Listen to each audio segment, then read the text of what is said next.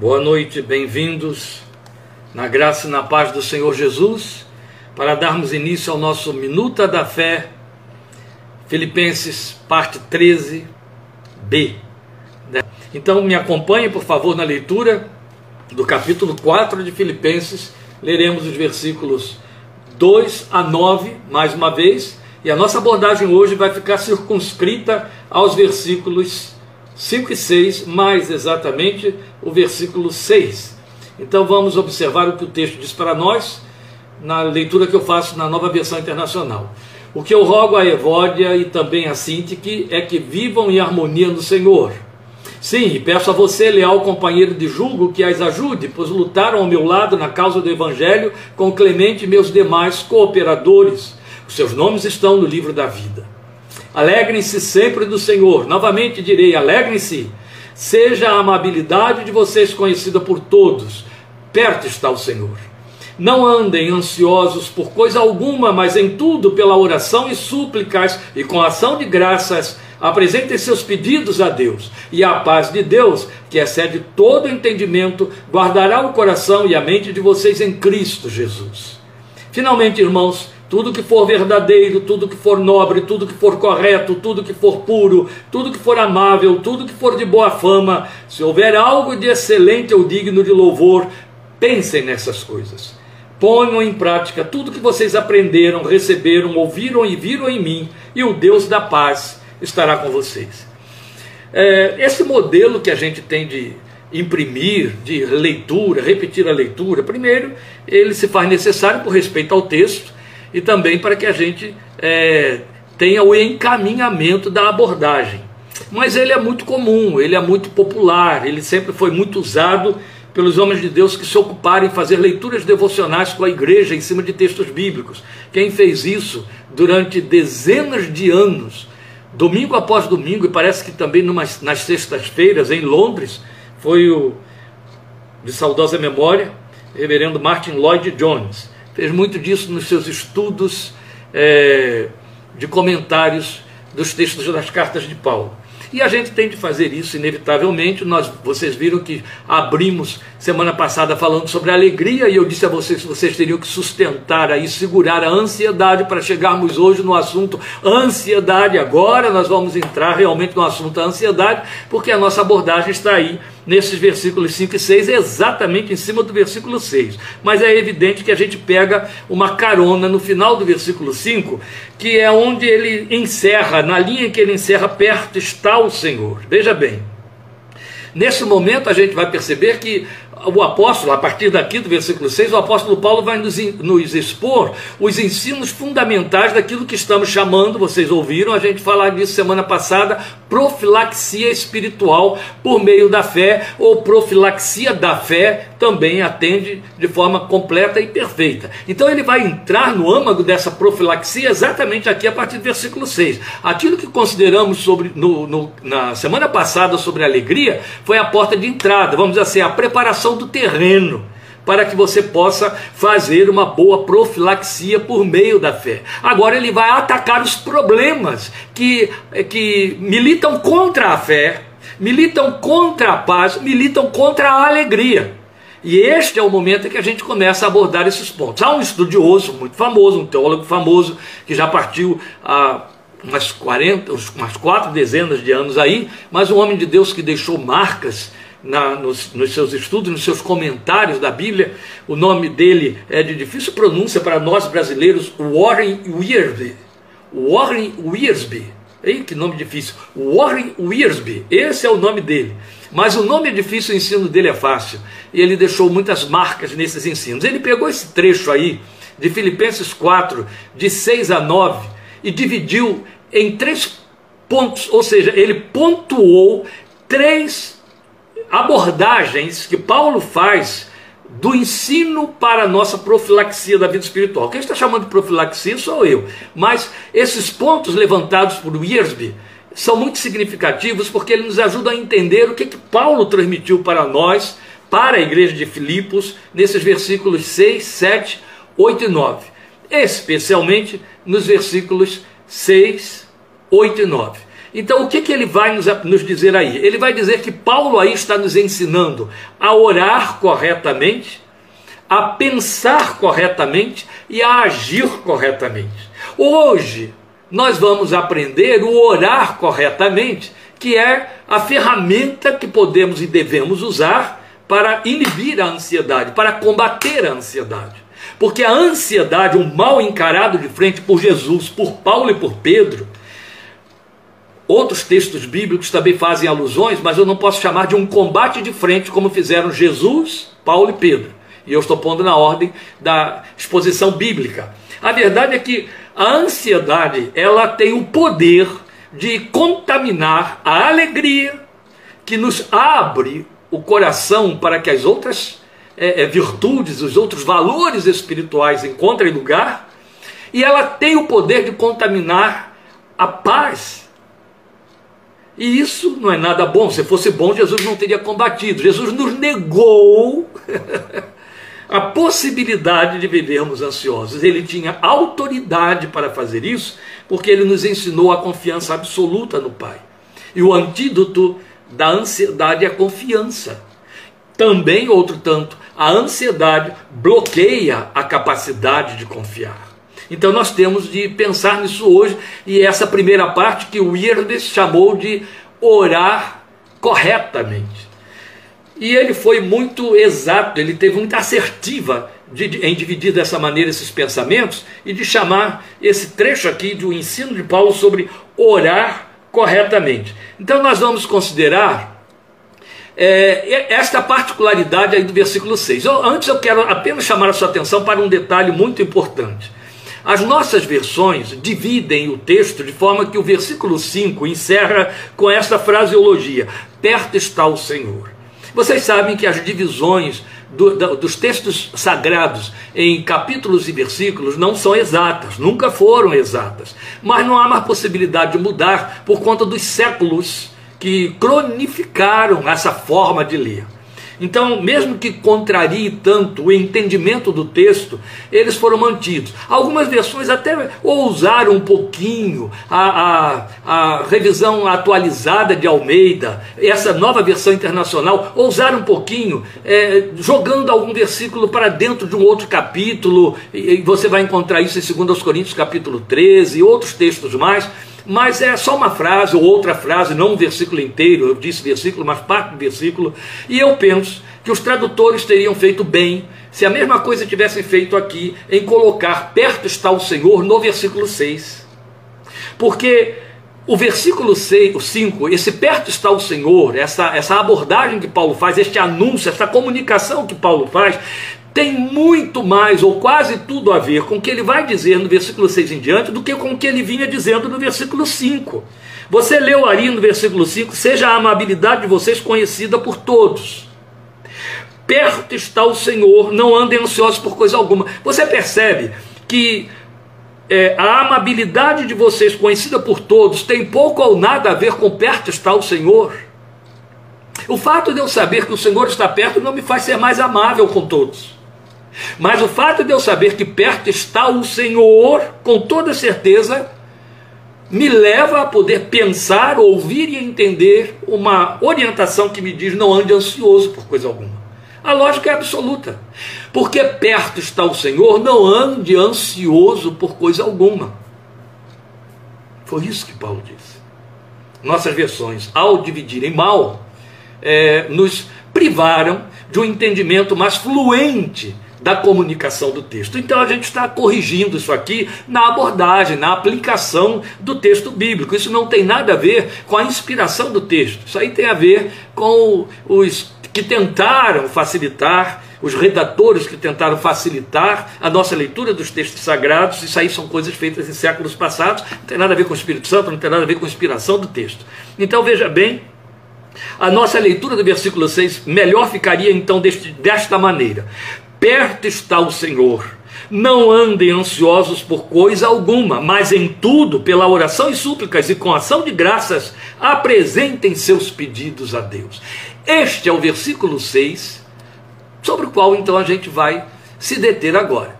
Veja, Saber que o Senhor está perto aponta para uma realidade de fé para o presente. Entende? Quando Paulo anuncia, lembra a minha fé e a você, aos crentes de Filipos, perto está o Senhor, ele está me fazendo uma comunicação de uma realidade para a minha fé que tem a ver com o momento da minha vida, o momento presente que eu estou vivendo, que é o que me pertence. Então ele está me dizendo o que eu e você precisamos ouvir e dizer ao nosso coração, como o salmista disse no Salmo 42: sossega a minha alma, perto está o Senhor, sossega a minha alma, perto está o Senhor. É importante demais que você seja seu, o profeta de si mesmo, usando a promessa da palavra de Deus e verbalizando a promessa para que ela tenha eficácia. A sua fé, seu coração, sua mente precisa ouvir esta verdade proclamando: perto está o Senhor. Mesmo que você, na, a, a semelhança de Jó, também possa dizer: Ele segue diante de mim e não percebo, passa por mim e não o vejo. Mas isso não muda o fato da fidelidade de Deus. Isso não muda o fato de que Deus tem um compromisso. Isso não muda o fato de que Deus, sobre esse compromisso, fez uma promessa. E a promessa foi feita pela boca do Senhor Jesus: estarei convosco todos os dias até a consumação dos séculos, que se traduz em perto está o Senhor. Isso me faz lembrar a experiência de Jacó, quando volta da casa de Labão, indo, aliás, indo da casa de seu pai Isaac para a casa, a terra de Labão, a casa de Labão. Ele dorme lá naquela cidade chamada Betel, ele tem um sonho. E o texto que Moisés narra acrescenta para mim para você: perto dele estava o Senhor. De tal maneira que quando Jacó acorda, ele diz: O Senhor estava nesse lugar e eu não sabia. Essa é a realidade minha e sua. Aliás, nós temos muito de Jacó, né? Essa é a nossa realidade. Agora, o fato de que eu não sei, eu não percebo, eu não sinto, não muda o compromisso de Deus, a fidelidade de Deus e a eficácia disso. Eu preciso é avisar ao meu coração, eu preciso é avisar ao meu entendimento, eu preciso é avisar a minha fé. A promessa proclamada de que o Senhor está perto. Então, esta comunicação, que, como estamos dizendo, aponta uma realidade de fé para o presente que a busca espiritual faculta, a busca espiritual faz, isso, ela também tem ao mesmo tempo uma conotação futurista. Porque ao mesmo tempo em que ele diz, perto está o Senhor, e aí você pode pegar isso para a sua alma e dizer, o Senhor está perto minha alma. Eis que o Senhor está comigo, meu coração. Ao mesmo tempo, ele está fazendo uma comunicação que é como água na fervura para o contexto, por exemplo, dos filipenses, sobre perseguição, sobre aflição, sobre perigo. Vamos lembrar isso, meus irmãos. Nós não sofremos perseguição nos moldes da igreja primitiva e não vivemos perigos por causa do evangelho. Mas aquela gente vivia. Então, para eles era muito importante Paulo poder lembrar, falar da parousia, perto está o Senhor, porque perto está o Senhor também significa eis que breve ele vem. Todas as gerações terão de ouvir e crer nisso.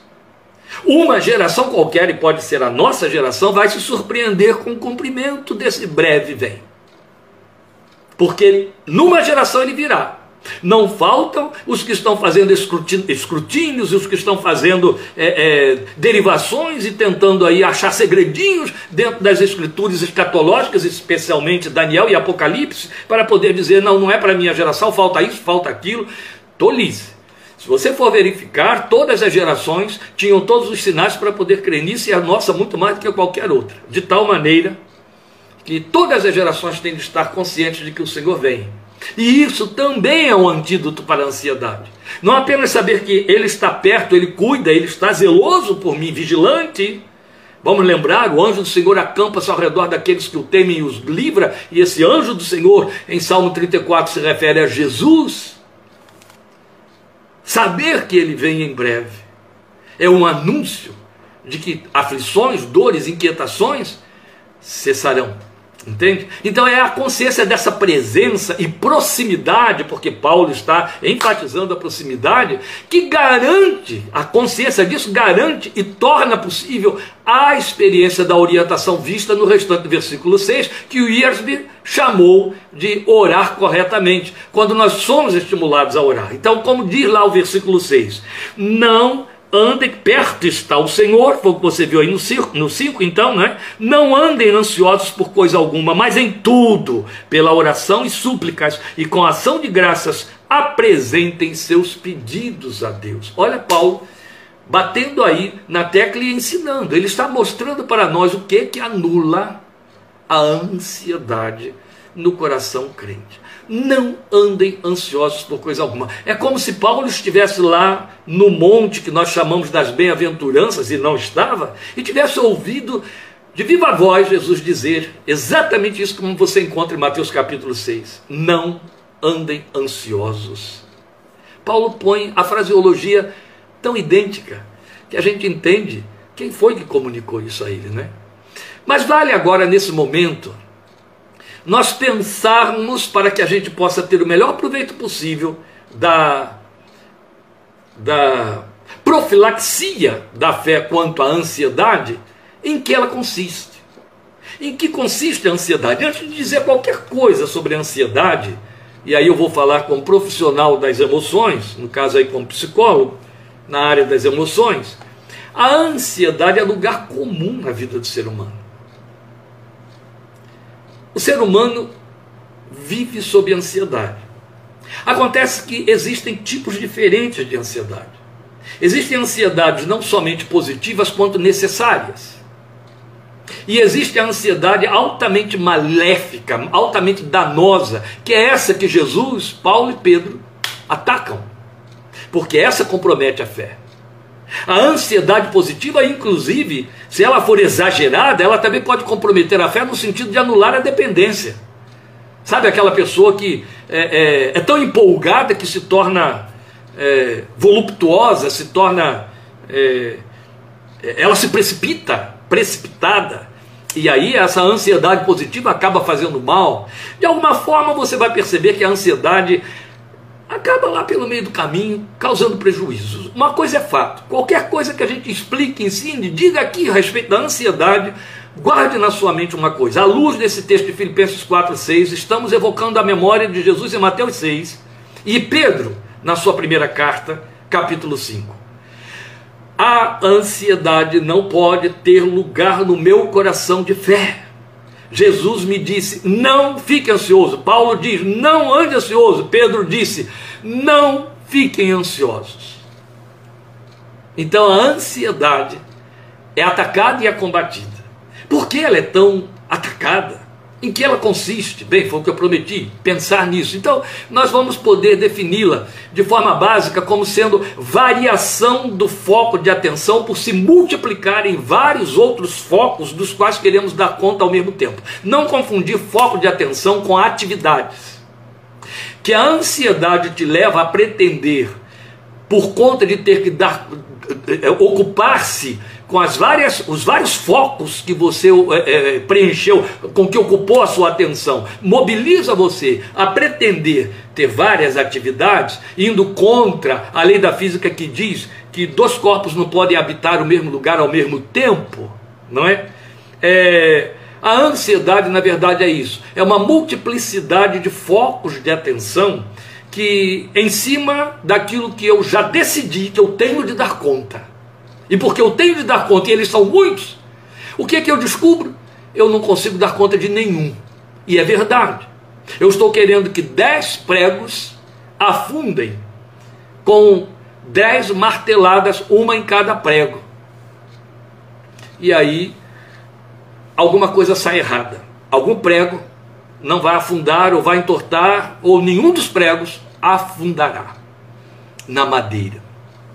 Isso é uma ilustraçãozinha pobrezinha, mas que esclarece bem o que estamos querendo dizer. Multiplicidade de focos de atenção dos quais não queremos dar conta. E aí o que, que acontece? A, a tendência da ansiedade é crescer e crescer demais pelo fato de que, é, à medida em que eu vejo que eu não estou dando conta de determinada coisa, eu quero trazer mais situações para me ajudar a definir, resolver aquelas de que não estou dando conta. Então, ela produz literalmente que chamamos de sobrecarga, que foi uma das primeiras coisas que Jesus procurou bater de frente no grande apelo que ele fez aos seus seguidores, não é? Tomem sobre vocês o meu jugo, todos os que estão sobrecarregados, Levem sobre vocês meu jugo que é suave, que é leve, para que encontrem descanso para as suas almas. Percebe quanta preocupação no coração do Filho de Deus, quanta ansiedade do nosso coração? Por quê? Porque a ansiedade, ela não apenas afeta a espiritualidade, bloqueando a fé, é, dissolvendo a alegria ou contaminando a alegria, é, anulando a confiança. Não. A ansiedade, ela é essencialmente patológica porque ela cria é, é, perdas de tônus, ela faz com que o organismo acompanhe um excesso de exigências dos quais não pode dar conta e vai tornando o, o, o objeto, o instrumento dessa ansiedade, seu próprio opressor, seu próprio algoz, o seu próprio capataz, que ao mesmo tempo em que exige que você dê conta, te condena por não dar conta reprova por não dar conta, e aí você começa a contrair culpas e coisas é, é, semelhantes que vão produzindo menos-valia, depressão, desânimo e pânico. Uma das caras mais evidentes da ansiedade é o pânico, que nós chamamos de fobia. A fobia, ela é o filho unigênito da ansiedade. A ansiedade gera fobia. A ansiedade produz fobia. A fobia produz pânico, ou, ou se desdobra em pânico. E aí, só em eu ter citado que a ansiedade é o elemento alimentador por detrás da fobia, eu já falei da patologia dos danos que ela pode causar, porque não há mais um ser humano neste século 21 que não tenha lido, que não entenda, que não sabe, que não encontrou fóbicos, que não passou por fobia e por aí vai. E a ansiedade, ela tem esse poder de se manifestar em todas as circunstâncias, ela tem nuances em todas as circunstâncias. Não precisa ser apenas em dar conta das coisas da vida, mas aquilo que você não entende, aquilo que você não conhece. Doenças, sintomas, sintomas para os quais você não tem resposta, para os quais o médico consultado também não tem resposta, totalmente na dependência das imagens, dos exames e etc., das leituras e laudos que ele manda você percorrendo laboratórios aí levantar, para que ele possa então fechar um diagnóstico, fazer um tratamento, etc. E aí lá vai a ansiedade solapando, enquanto você aguarda, enquanto você não tem uma resposta definitiva, enquanto você não ouve do profissional que elege a última palavra, pecando em Apocalipse capítulo 3. Veremos isso no tempo devido. Mas então, meus queridos, voltando aqui à questão, a ansiedade então ela se generaliza, porque ela não tem compromisso apenas com uma demanda da vida, ela tem compromisso com todas as demandas da vida. Então vai do labor a, ao dar conta de responsabilidades e a enfermidade, a contas a pagar, e por aí vai, dar conta das responsabilidades, onde entram contas a pagar. E essa ansiedade corrói, essa ansiedade provoca desânimo, desestímulo, cansaço. Cansaço mental, cansaço físico, porque gera agitação e por aí vai. Bem, com isso, eu já fiz uma abordagem da ansiedade negativa, mas eu comecei a dizer que existe um aspecto positivo da ansiedade que eu achava até que nem deveríamos cunhar de ansiedade, eu deveria chamar de anseio, mas a nossa língua e todas as outras línguas generalizaram a terminologia, é, enquadrando como ansiedade todos os aspectos, todos esses fenômenos sensitivos aos quais respondemos. Então, o que, que eu chamaria de anseio? A ansiedade positiva, aquela ansiedade que estimula, que entusiasma, que é altamente benéfica, porque ela se opõe à letargia. É quando você olha para aquele tipo de pessoa mórbida, aquele tipo de pessoa desanimada, aquele tipo de pessoa preguiçosa, e vê que ela arranja desculpa para qualquer tipo de coisa que toca aí a procissão, deixa seguir, não, deixa assim como está, não, nada vai mudar, do que, que adianta, para que, que a gente vai se esforçar, vai dar tudo no mesmo, as coisas se resolvem sozinhas e tal, você conhece esse tipo. Aí quando você esbarra com esse tipo, especialmente se você for ansioso, você entra em desespero, você quer dar uma sacudidela nele pelos ombros, não é? Você quer tirá-lo da letargia e você diz, por favor, Deus, bota lá um pouco de susto na vida desse sujeito, dessa sujeita, e, e coisa semelhante. Você quer que ele tenha um pouco de ansiedade. O que falta a ele é esse anseio que gera entusiasmo, que é benéfico, que provoca a liberação de enzimas estimulantes e proativas no cérebro como a dopamina, por exemplo, vimos isso numa das pregações de domingo aí, né? E também o hormônio proativo como é, é, adrenalina, é aquele tipo de pessoa que você não tem adrenalina nenhuma nesse sangue aí. Então, o exemplo dela é aquela que nos move a prestar concursos, a buscar afeto do objeto amado. Então, quando, enquanto a resposta positiva não vem, há aquele tipo de aflição, aquela sensação de ansiedade que é gostosa ela é positiva. O prestar concurso deixa você ansioso sim, querendo roer unhas, mas você está ansioso e aí estuda e estuda, porque você quer passar, porque você está na expectativa daquele emprego, você está na expectativa daquele lugar, daquele salário, e por aí vai. Isso mobiliza. Você quer ver onde ela se manifesta também, e ela é altamente positiva, especialmente para o seu cérebro, é na antevisão, nas prévias, na perspectiva de férias e de lazer. Esse tipo de ansiedade faz com que o seu cérebro se prepare previamente para que você tenha o melhor proveito possível dos dias de lazer. Então, o cérebro, já falamos sobre isso, o cérebro vai jogar aí enzimas que vão mobilizar você, isso vai gerar saúde, isso vai inibir aquelas doenças oportunistas que ficam escondidinhas aguardando um déficit para darem as caras, não é? Mas não é desta ansiedade que eu chamo de anseio de que Paulo está falando aqui. Uma outra também positiva, que parece muito com essa que acabei de citar, e que também nós devemos considerar como anseio, é aquela ansiedade que agita, que mobiliza a ação pela perspectiva do novo. Entende? Da concretização de um sonho. Faz o, corpo formigar. E, e, atrapalha um pouco o, sonho da no, o sono da noite. Mas é é você que não quer dormir, você está na expectativa da descoberta, então libera adrenalina, tem poder positivo de até influenciar terceiros, move a casa toda, entende? Todos que estão à sua volta. O proativo, que é proativo sem ser agitado, ele é proativo, então ele entusiasma, ele tem anseio pela descoberta, ele tem anseio pela concretização das coisas. Esse tipo de ansiedade é muito benéfico e não podemos passar sem ele, sem esses anseios. Mas também não é desta que Paulo está falando. Então, de qual ele está falando que o Gillespie chamou de é, orar corretamente? É aquela que eu já citei no início de tudo, que bloqueia a fé, que incapacita a esperança, porque ela se apoia no negativismo depressivo, ela não crê, e por isso ela gera angústia, ela não consegue confiar ela traz a falsa ideia de desamparo. Ó, oh, por que, que Paulo vai procurar anular tudo, já começando a dizer: lembrem, perto está o Senhor, lembrem, perto está o Senhor, perto está o Senhor, então não andem ansiosos por coisa alguma. Ela gera culpa, ela traz sentimento de menos-valia, eu não consigo, eu não vou dar conta. Ou Deus não está nem aí para mim, ou então eu estou em falta. Quem sou eu para esperar esta bênção do Senhor?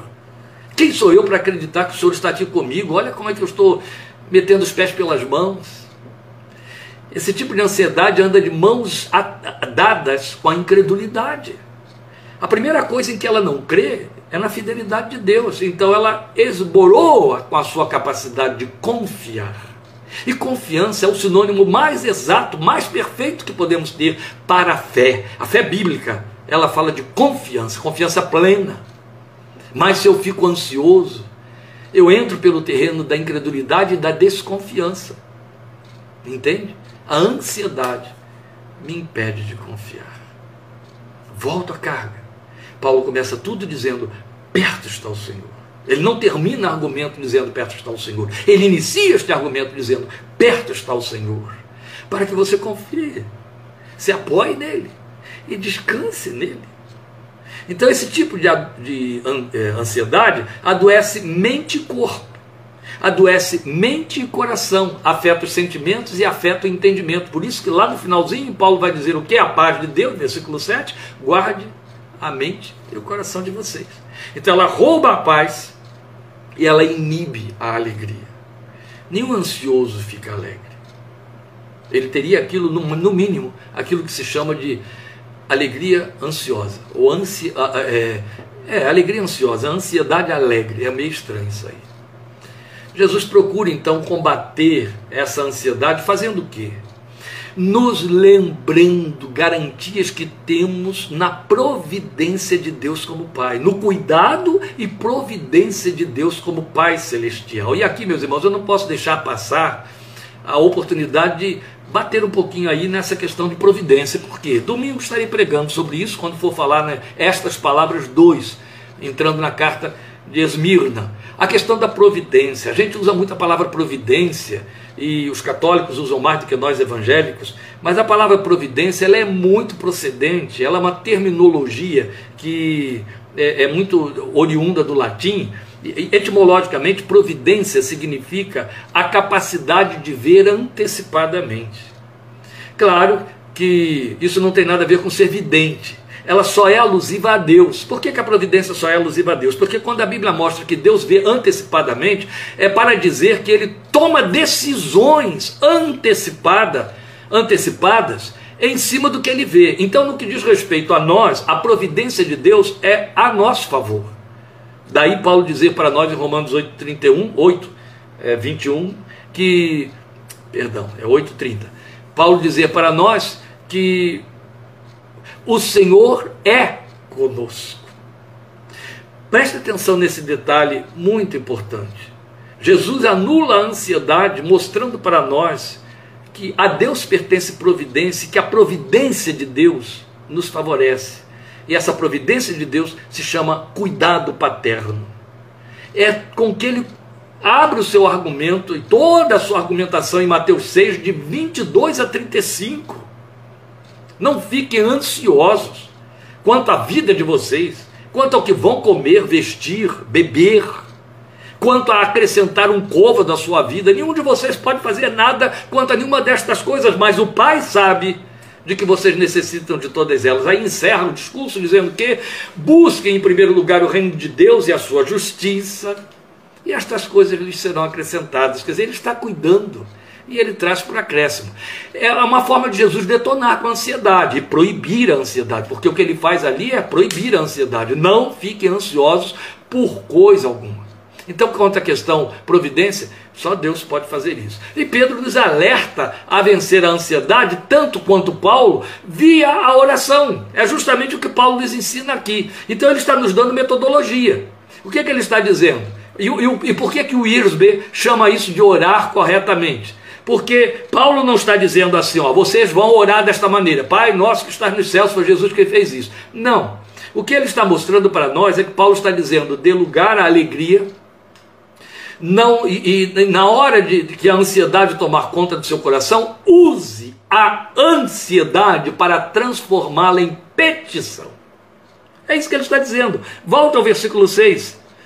Não andem ansiosos por coisa alguma, mas ele entra com uma adversativa. Em tudo, ó, por coisa nenhuma, mas em tudo, mesmo naquelas coisas que não lhe deixam ansioso, entende? Ó, em tudo.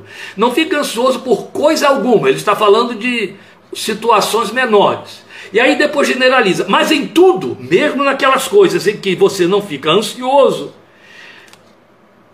pela hora, é, é, pela oração e súplicas e com ações de graças, apresentem seus pedidos a Deus. Vamos inverter a leitura do versículo.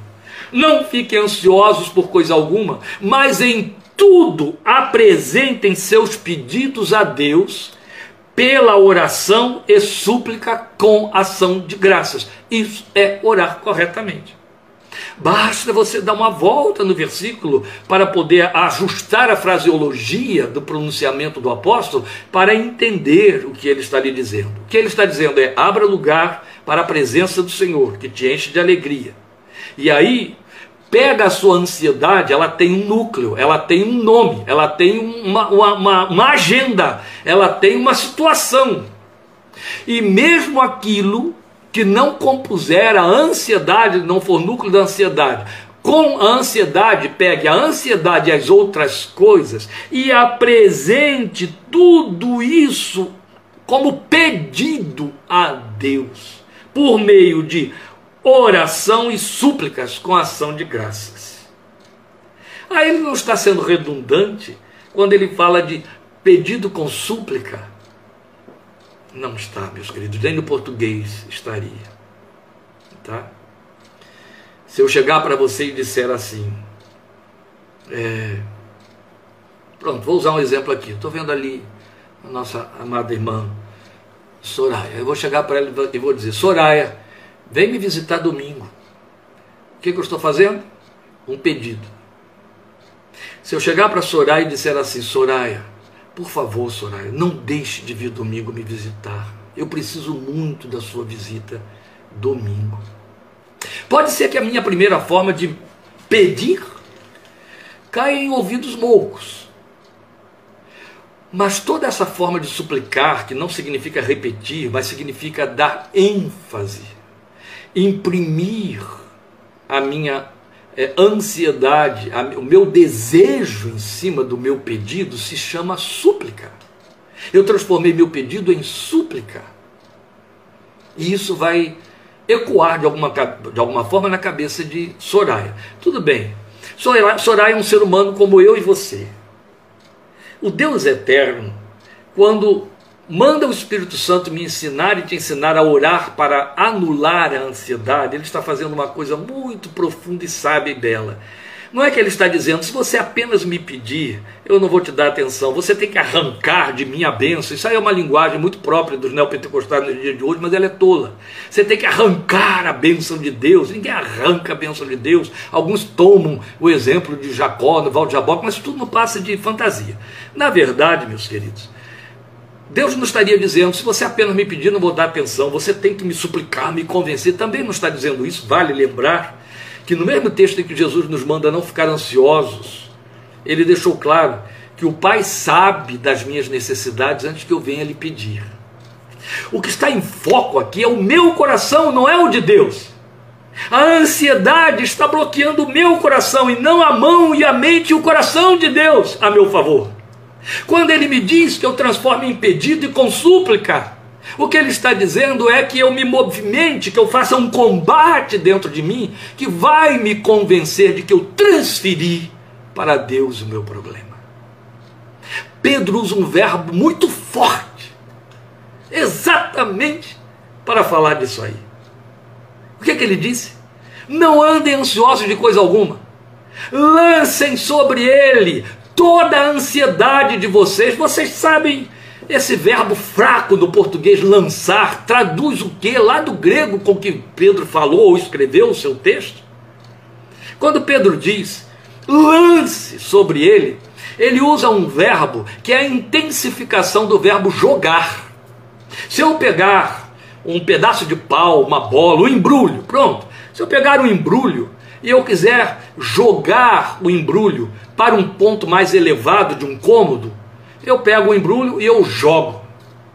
Mas se eu percebo que o embrulho está muito pesado para eu apenas jogar, eu vou precisar fazer um lançamento. Eu vou precisar me arregimentar de mais esforço, mais força, para poder jogar de tal maneira que o embrulho vai e fique. Saia de mim. Lançar. Lançar mísseis. Lançar balas. Lançar esse verbo é usado para falar naquelas coisas que têm velocidade, que atingem distâncias. Aqui no interior de São Paulo, usa-se muito o verbo jogar para falar aquilo que nós cariocas chamamos de jogar fora. Aqui, para mostrar como que o verbo jogar, quanto a lançar, é tão fraco no português, no interior de São Paulo não se acrescenta o, o, o advérbio, jogar fora. A gente custou, a gente vindo do Rio, custou muito se acostumar comigo, com, com, é, se acostumar com isso, né? Joga. Aí ele jogou. Jogou. A gente lá só de jogar fora. Por que, que a gente tem necessidade de acrescentar esse advérbio? Porque a gente não usa o verbo lançar. Mas lançar significa arremessar para tão longe de mim que não volta mais, eu não alcanço, eu não encontro, eu não vejo mais. É isso que Pedro está dizendo para mim, para você, e é isso que Paulo está querendo dizer quando ele diz pedidos e súplicas, orações com súplicas. Lança. E quando Deus está consentindo em que você faça esse tipo de súplica, que é um lançamento, Ele não está dizendo é assim que eu vou me mobilizar e te responder. Não, o que Ele está dizendo é arranca de você, tira de dentro de você para você ficar aliviado. Orar corretamente. tenho que concordar com aquele célebre servo de Deus, Warren Wiersbe, quando ele, Wiersbe, quando ele diz orar corretamente é o que Paulo nos ensina em Filipenses capítulo 4, versículo 6. Agora, se você não quiser trabalhar com todo esse volume de conceitos e de ideias que eu passei aqui, para pensar nesse combate à ansiedade, fique com o resumo dele que já é mais do que suficiente. É quando ele chega para mim e para você e ele diz assim: Não fique ansioso por coisa alguma, mas apresentem seus pedidos a Deus. O que ele está dizendo é: transfere para outro, comunique ao outro. Sabe o que é isso? Não estamos falando de profilaxia da fé? Terapia. Qual é o elemento básico da terapia psicológica, qualquer que seja a linha seguida pelo terapeuta? A linha, a, a, o ponto de partida para que qualquer terapia seja terapia é acolhimento.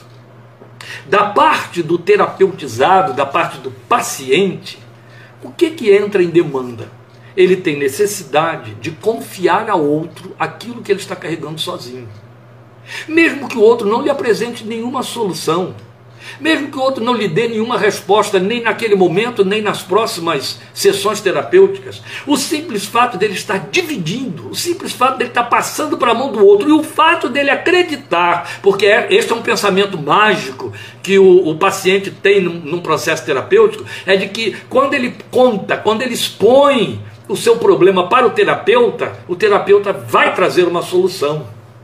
É um ledo engano, mas isso traz alívio para ele. Ele precisa crer nisso para se sair melhor. E quantas vezes, eu tenho aí vários terapeutas me ouvindo agora, quantas vezes testemunhamos o fato, meu Deus, quantas vezes, de que a pessoa entrou, falou, falou, falou, fez uma verborréia, 50 minutos, falou, falou, falou, chorou, falou, se inquietou, e quando saiu disse muito obrigado, você me ajudou tanto, você não disse uma palavra. Quantas vezes? Que ele está dizendo para mim e para você é: você está ansioso, divide comigo.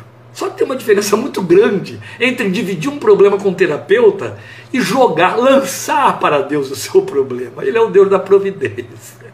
Ele de fato tem solução. Ele de fato assume. Por isso que Paulo começou tudo dizendo: Ele está perto. Conta para Ele. Por que, que você vai ficar remoendo isso aí dentro se você não vai dar conta e não vai dar? Então conta para Ele. Porque quando você contar para ele, a ansiedade vai, pelo menos vai dar uma baixa. E depois ela vai desistir.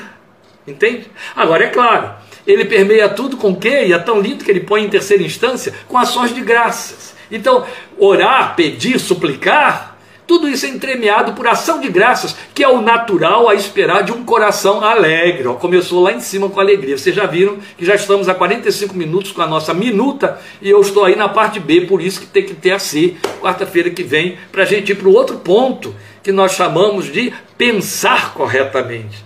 Isso tudo faz parte da profilaxia da fé. Então, fechando aqui, Vamos lembrar que a exortação do apóstolo diz que nós não devemos andar ansiosos por coisa alguma, mas o verbo que ele usou foi andar. Isso me causa um impacto, porque fala muito da realidade da vida. Por que, que ele usou o verbo andar? É não andar ansiosos, aludindo à ideia de que a ansiedade tem a pretensão de ser companheira do cotidiano. Entende? Para onde você for, ela vai atrás.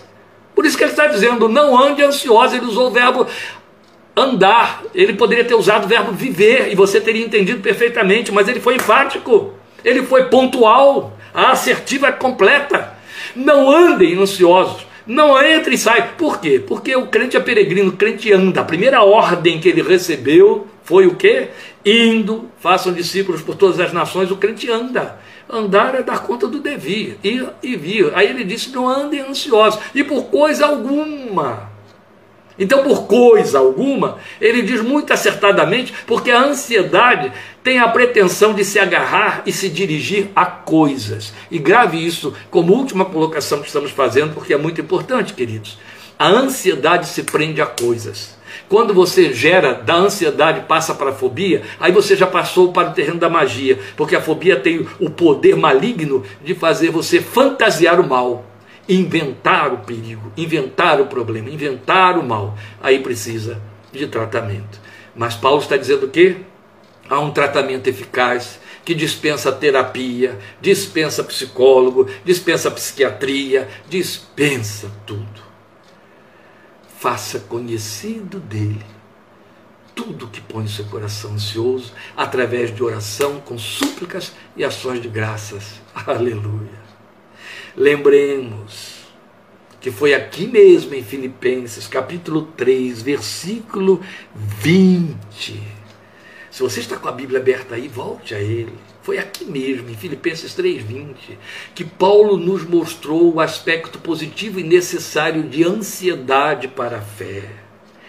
A nossa cidadania, porém, está nos céus, de onde esperamos ansiosamente o Salvador, o Senhor Jesus Cristo. Esta é a única ansiedade que a Bíblia nos autoriza a ter, ansiando, ansiosos pela vinda do Filho de Deus, ansiosos pela parousia, a expectativa da vinda do Filho de Deus. Esta é a única ansiedade que honra a Deus e que precisa existir no nosso coração. Mas a outra ocupa o lugar desta. Não pode ser assim. Deus te abençoe, dissipe do seu coração toda a ansiedade, até que possamos ver semana que vem, em nome de Jesus, qual é a resposta de Deus para a ansiedade e como é que se pode pensar corretamente em 4, 8. Então, semana que vem, querendo Deus, estaremos vendo Filipenses 4, 7 e 8, em nome de Jesus. Até domingo, 17h30. Deus te abençoe e muito obrigado por sua participação. Que esta seja uma noite de despejar ansiedades na presença de Deus. Amém? em nome de Jesus. Deus te abençoe.